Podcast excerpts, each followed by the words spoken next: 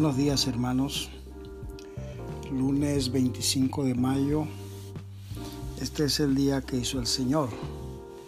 Nos gozaremos y nos alegraremos en Él. Ah, seguimos un poquito con el camino del Evangelio de San Juan. Habíamos quedado ayer donde, quiero decir, el sábado,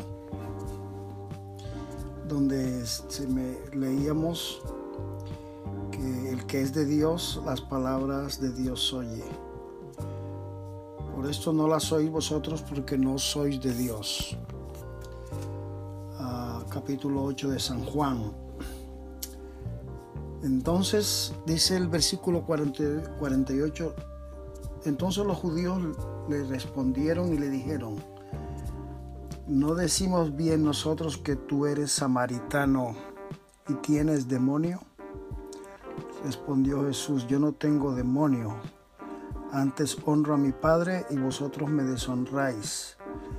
Pero yo no busco mi gloria, hay quien la busca y juzga. De cierto, de cierto os digo, que el que guarda mi palabra nunca verá muerte.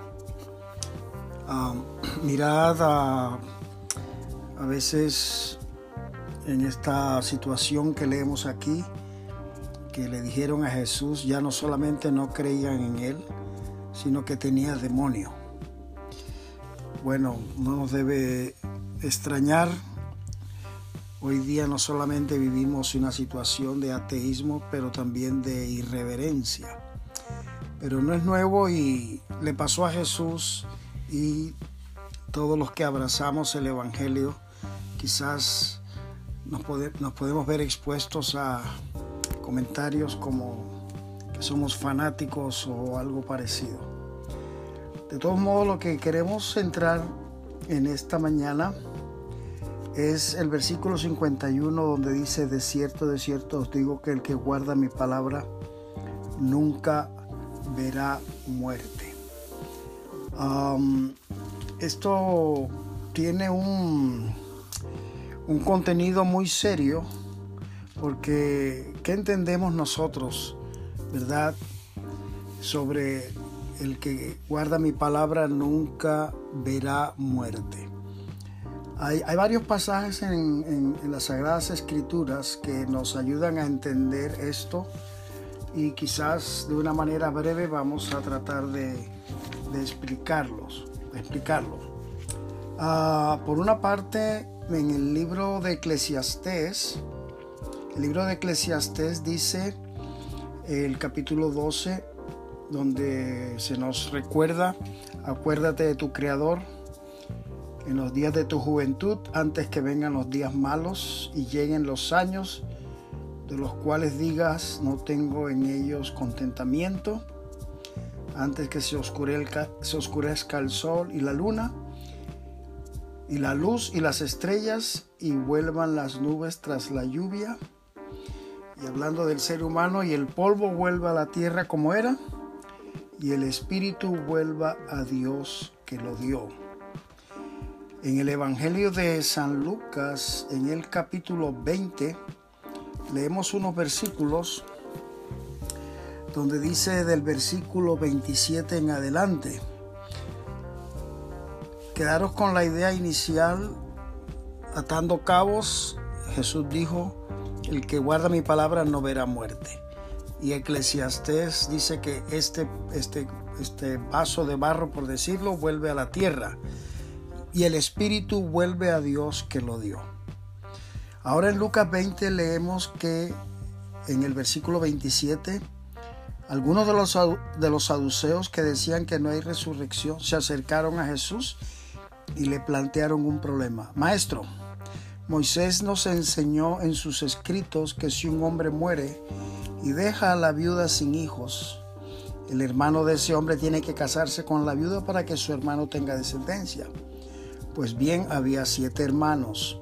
El primero se casó y murió sin dejar hijos. Entonces el segundo y el tercero se casaron con ella y así sucesivamente murieron los siete sin dejar hijos. Por último murió también la mujer. Ahora bien, le preguntaron, En la resurrección, ¿de cuál será esposa esta mujer, ya que los siete estuvieron casados con ella? La gente de este mundo se casa y da en casamiento, les contestó Jesús. Pero en cuanto a los que sean dignos de tomar parte en el mundo venidero por la resurrección, esos no se casarán ni serán dados en casamiento, y tampoco podrán morir, pues serán como los ángeles. Son hijos de Dios porque toman parte en la resurrección. Pero que los muertos resucitan lo dio a entender Moisés mismo en el pasaje sobre la zarza pues llamó al Señor el Dios de Abraham, el Dios de Isaac y el Dios de Jacob. Él no es Dios de muertos, sino de vivos. En efecto, para Él todos ellos viven. Algunos de los maestros de la ley le respondieron, bien dicho maestro, y ya no se atrevieron a hacerle más preguntas. La frase aquí clave es, Dios no es Dios de muertos, sino de vivos. En efecto, para Él todos ellos viven. Uno de los salmos dice que el Señor nos guiará aún más allá de la muerte. Y las preguntas que surgen son, bien, llega el día en que nos, este cuerpo deja de, este cuerpo, digamos, deja de estar en funcionamiento, lo que llamamos muerte natural muerte física. Pero mirad que la muerte es la salida del espíritu de este cuerpo mortal. Por lo tanto, el espíritu vuelve a Dios que lo dio. Para Él todos viven. También nos acordamos de aquel hombre que estaba junto a la cruz de Cristo. Acuérdate de mí cuando estés en tu reino. De cierto, de cierto os digo, hoy estarás conmigo en el paraíso. Hay una serie de afirmaciones en la palabra de Dios que nos llevan a pensar que indudablemente, aunque este cuerpo se queda aquí y vuelve al polvo y se convierte en nada, ah, el espíritu vuelve a Dios. Para Él todos viven. Ah, estarás conmigo en el paraíso hoy. Por lo tanto, la pregunta es, ¿estoy yo preparado para cuando mi espíritu abandone este cuerpo? ¿Estoy yo preparado? A, ¿En qué medida me voy yo a enfrentar a Dios cuando este cuerpo, eh, mi espíritu abandone este cuerpo?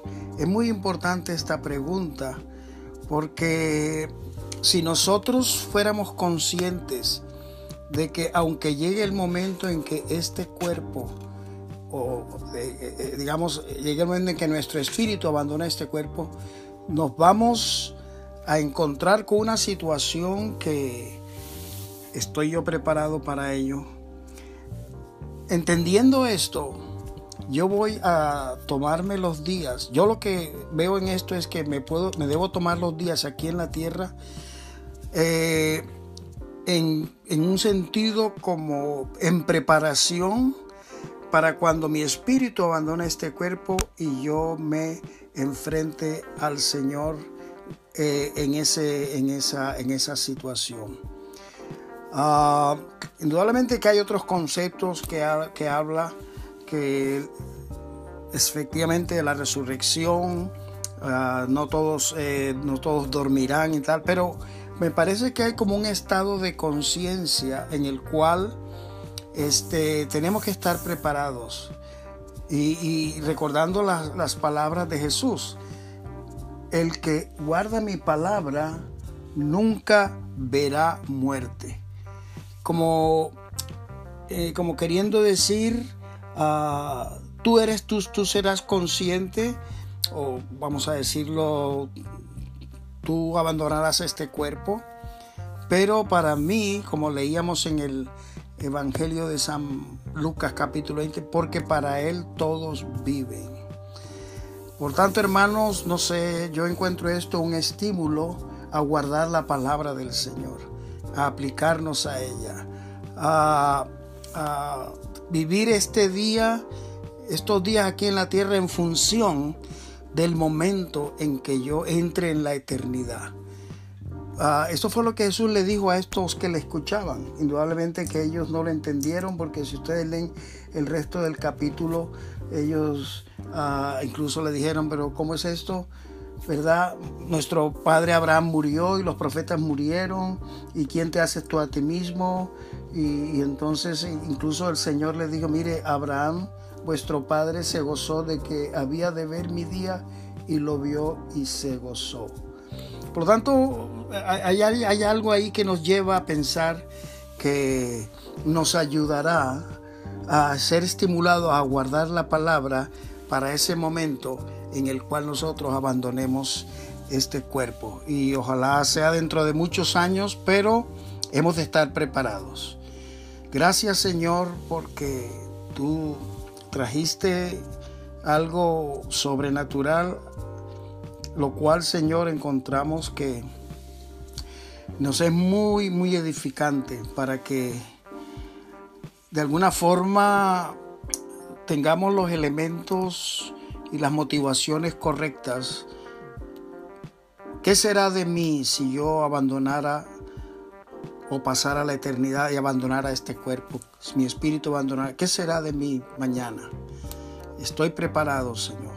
Y ojalá que toda persona, Señor, pueda ser movida a prepararse para cuando su espíritu abandone este cuerpo que tenemos. Ojalá sea dentro de muchos años, pero no sabemos, no sabemos. En este tiempo último hemos visto muchas personas que han pasado a la eternidad y no se lo esperaban.